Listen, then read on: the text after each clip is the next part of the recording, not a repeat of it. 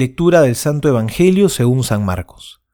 Entonces les dijo, Vayan por todo el mundo, anuncien la buena noticia a toda la creación. El que crea y se bautice se salvará, el que no crea se condenará. Y estos prodigios acompañarán a los que crean. Arrojarán a los demonios en mi nombre, y hablarán nuevas lenguas. Podrán tomar a las serpientes con sus manos, y si beben un veneno mortal, no les hará ningún daño. Impondrán las manos sobre los enfermos y los curarán. Palabra del Señor, gloria a ti, Señor Jesús. Hoy celebramos en toda la iglesia la conversión de San Pablo, este hombre que fue un terrible perseguidor de todos los cristianos. Y si leemos con atención el pasaje que nos narra su conversión en los Hechos de los Apóstoles, hay algo que nos puede llamar mucho la atención. ¿Cómo Dios llama a este hombre? Lo llama por su nombre. Saulo, Saulo. Quizá cualquiera le hubiera dicho primero unas cuantas verdades que le duelan en el corazón y luego quizá le hubiera sacado en cara las terribles acciones que llevaba haciendo. Sin embargo, Jesús es distinto. Llama a sus perseguidores por su nombre. Los conoce muy bien.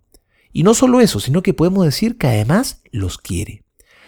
Hoy que celebramos la conversión de San Pablo, que celebramos esta opción radical de vida que tomó al descubrir cómo Cristo lo estuvo buscando.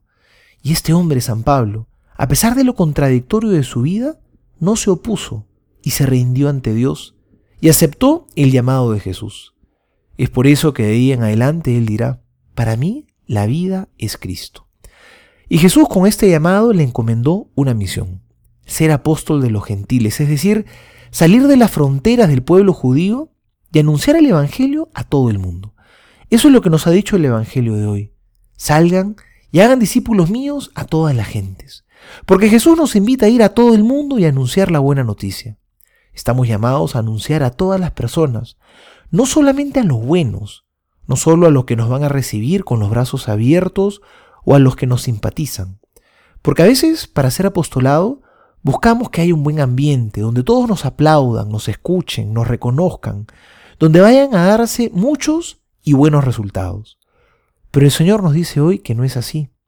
Jesús pudo haber llamado a muchas personas, pero, pero escogió al que a los ojos del mundo hubiera sido impensable elegir, al menos indicado.